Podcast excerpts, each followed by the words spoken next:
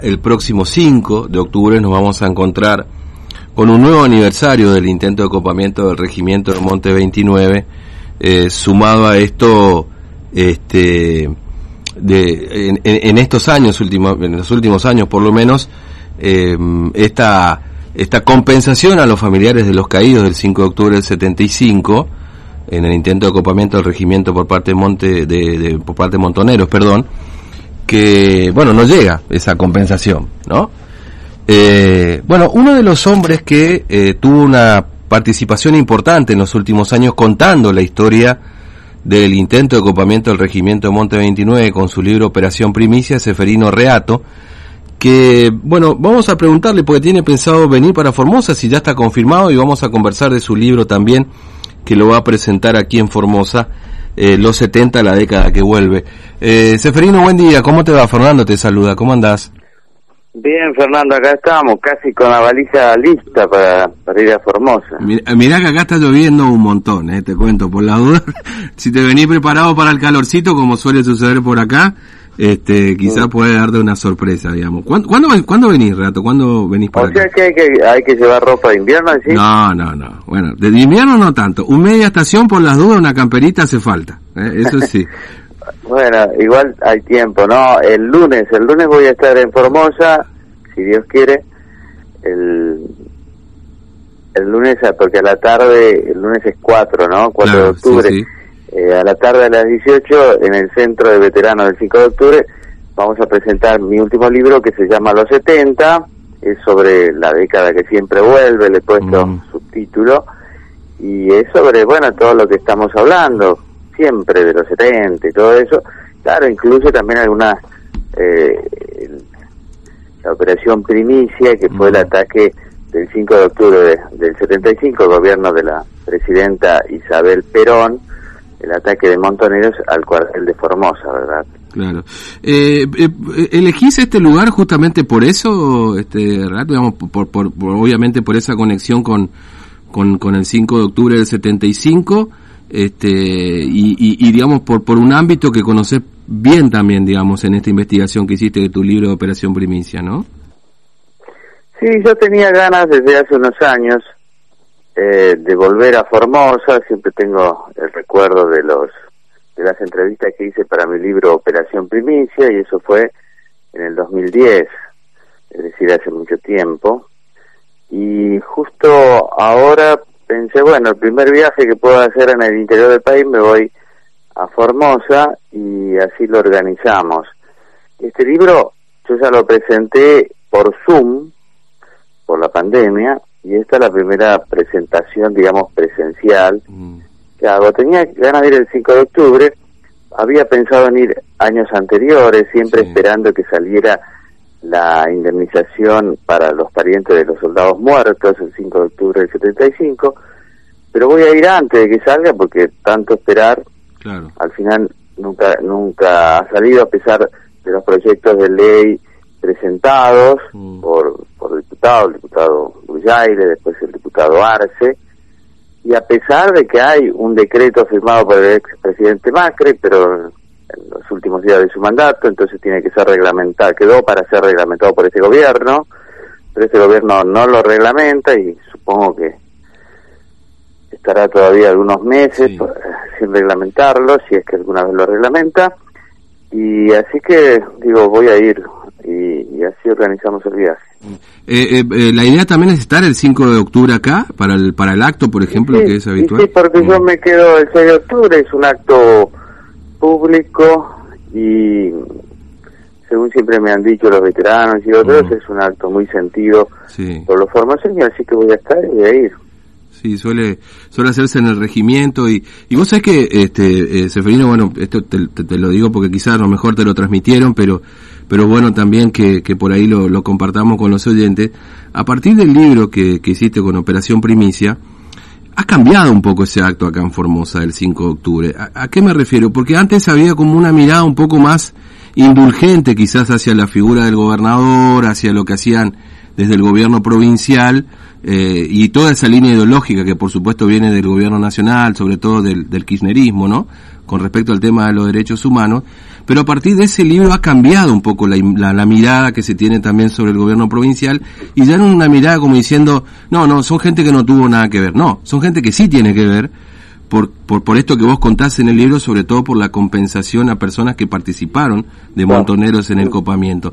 Entonces es una, es una, es un acto distinto desde, desde tu libro, este, lo que ocurre el 5 de octubre.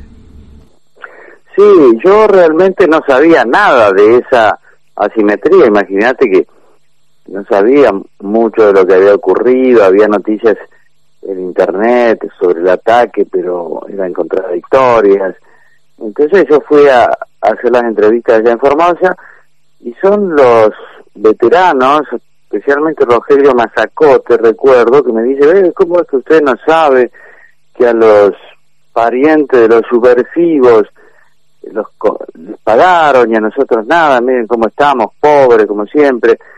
Y yo no lo podía creer al principio. Hola, ¿me escuchas? Sí, estoy escuchando, sí, sí, lo escucho. Yo no lo podía creer porque decía, ver, ¿cómo puede ser esto? Nada. Entonces cuando volví a Buenos Aires averigüé y era efectivamente así.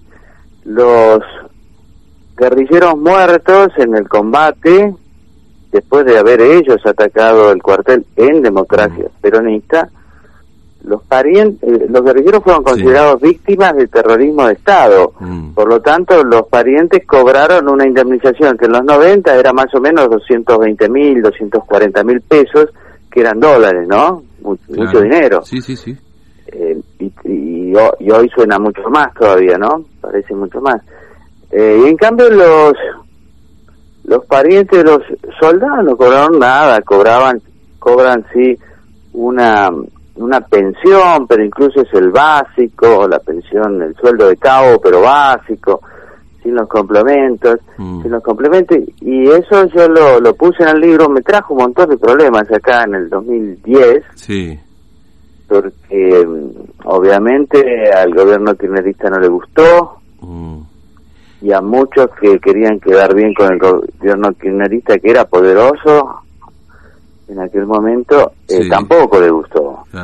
Pero la verdad que eso hizo que yo apreciara mucho este libro particularmente, porque fue un descubrimiento que no fue mío, sino que mm. era de los veteranos, que trascendió y le dio, como decís, yo, yo lo veo a nivel nacional, eh, una indignación muy grande respecto de esta situación y luego puso en cuestión mucho de las indemnizaciones mm. eh, a las víctimas del terrorismo de Estado y que en su mayoría están bien asignadas, pero hay muchos casos que no, que hay irregularidades manifiestas.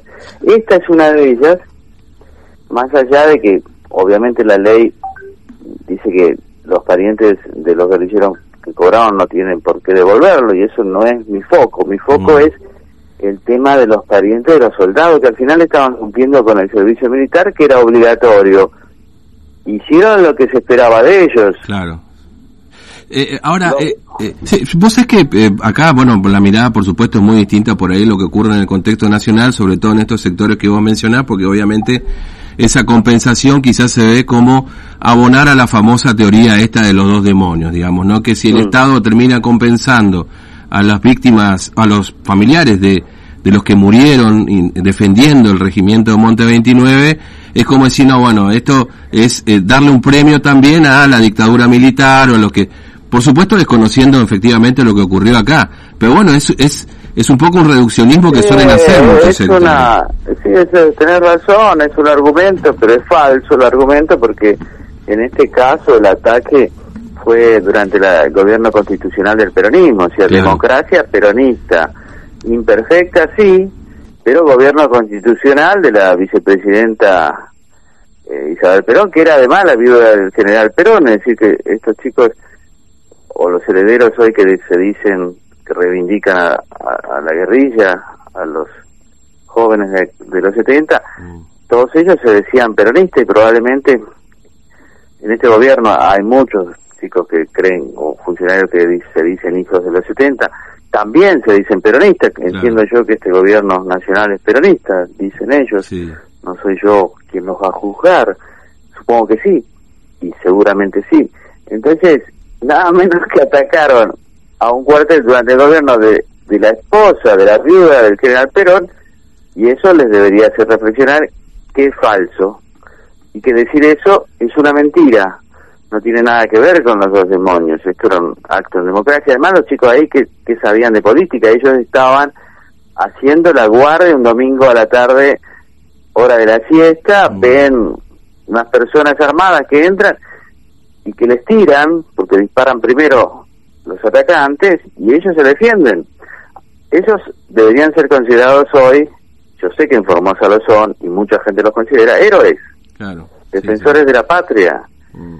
y por lo tanto sus parientes deberían ser compensados, por lo menos con lo mismo que recibieron los parientes de los guerrilleros que atacaron el cuartel en democracia. Claro.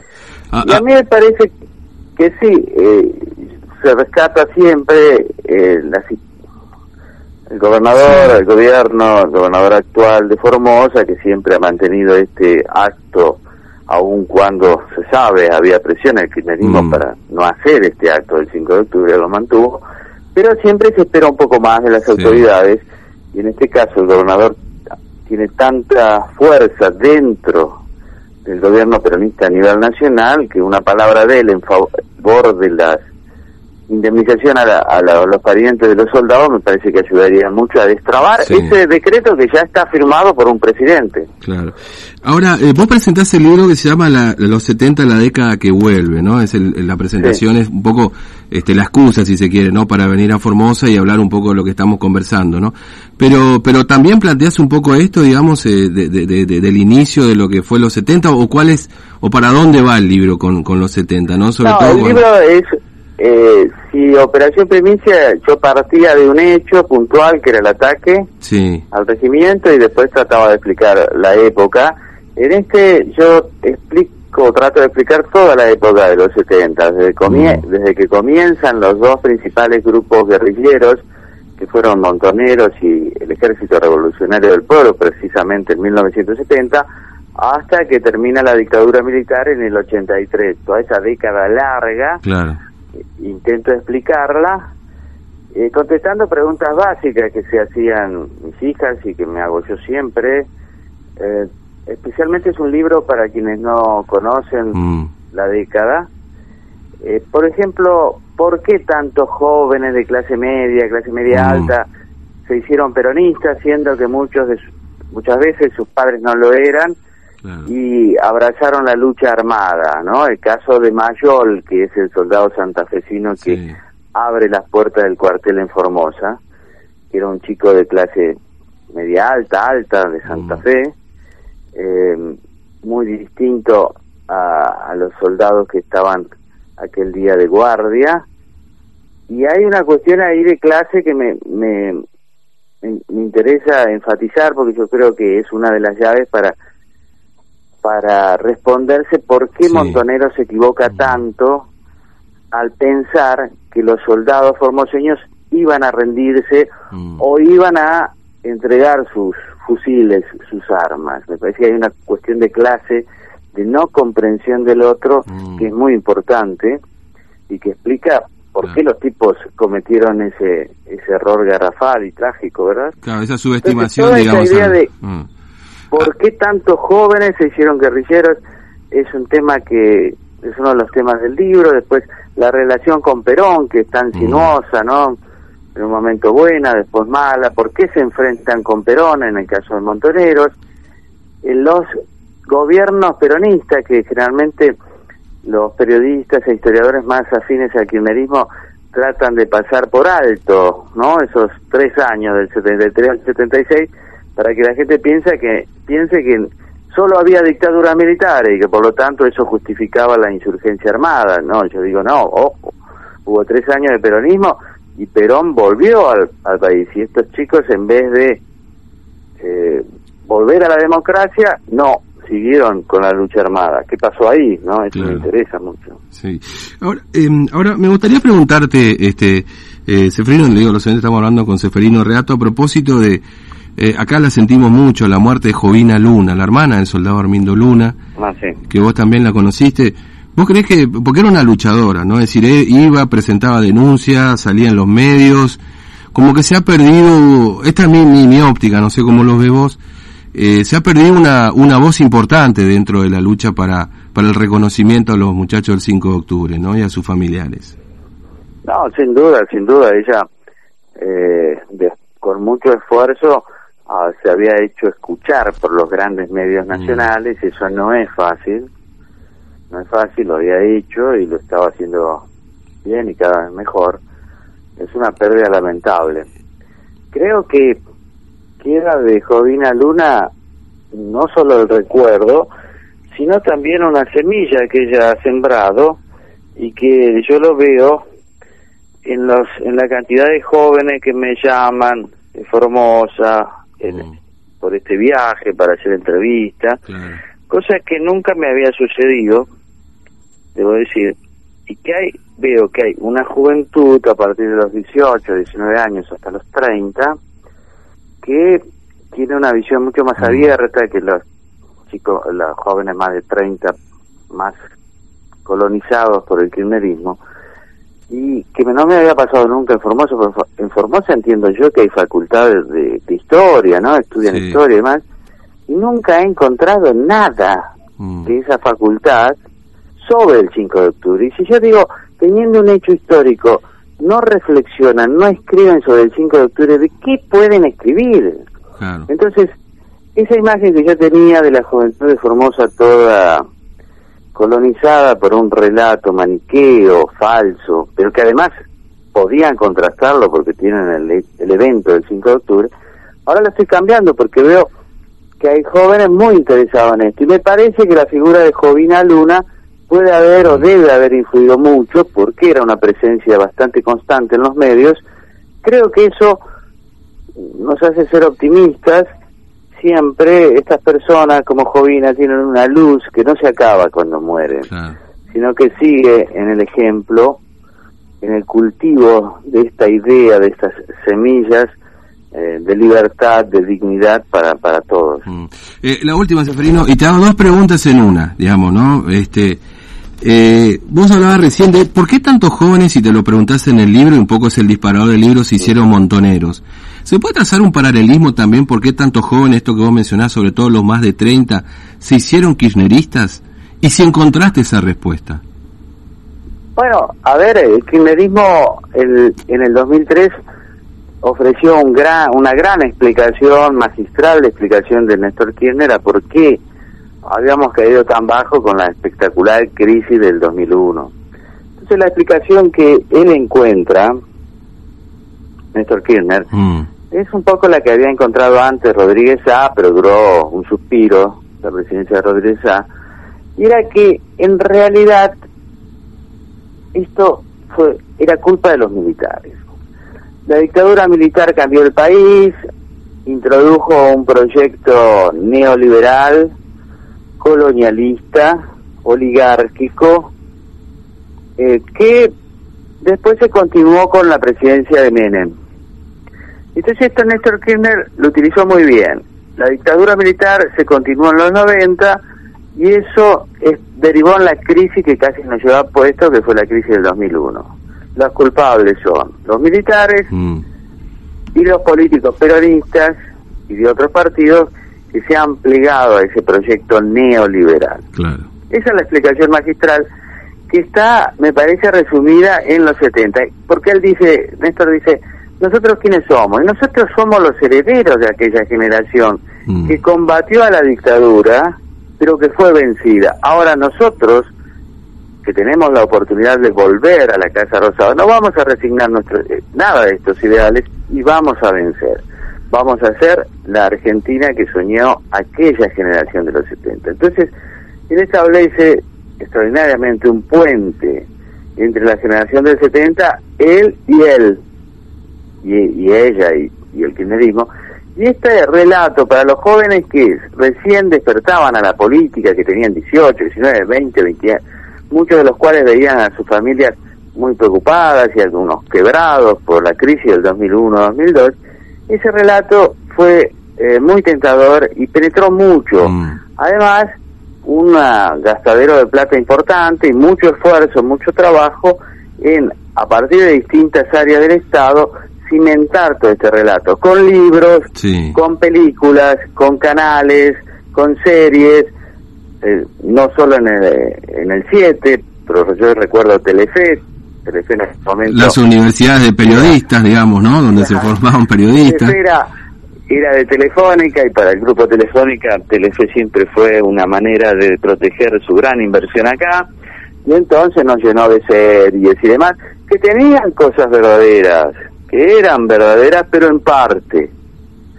Y entonces eso hizo que estos jóvenes, fíjate que de 30, las encuestas marcan que de 30 a 44 años, ahí el kirchnerismo es fuerte, sigue siendo fuerte electoralmente. Y me parece que está ahí, esa prueba.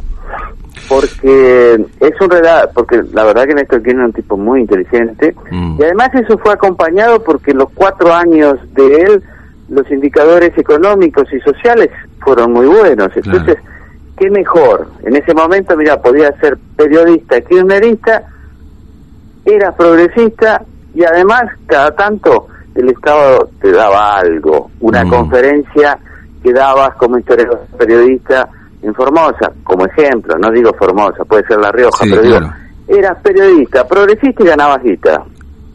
¿No? Ganamos todo, ¿no? como, decía, como decía Néstor Kirchner, la izquierda te da fueros, es lo único mm. que te da fuero. Tipo muy inteligente, ¿no? Sí. Eh, Seferino, gracias por atendernos, muy amable, y te esperamos el lunes por acá entonces para, para bueno, presentar tu libro. Nos vemos. Gracias, eh, hasta luego. Muy amable, gracias por tu tiempo. Un abrazo.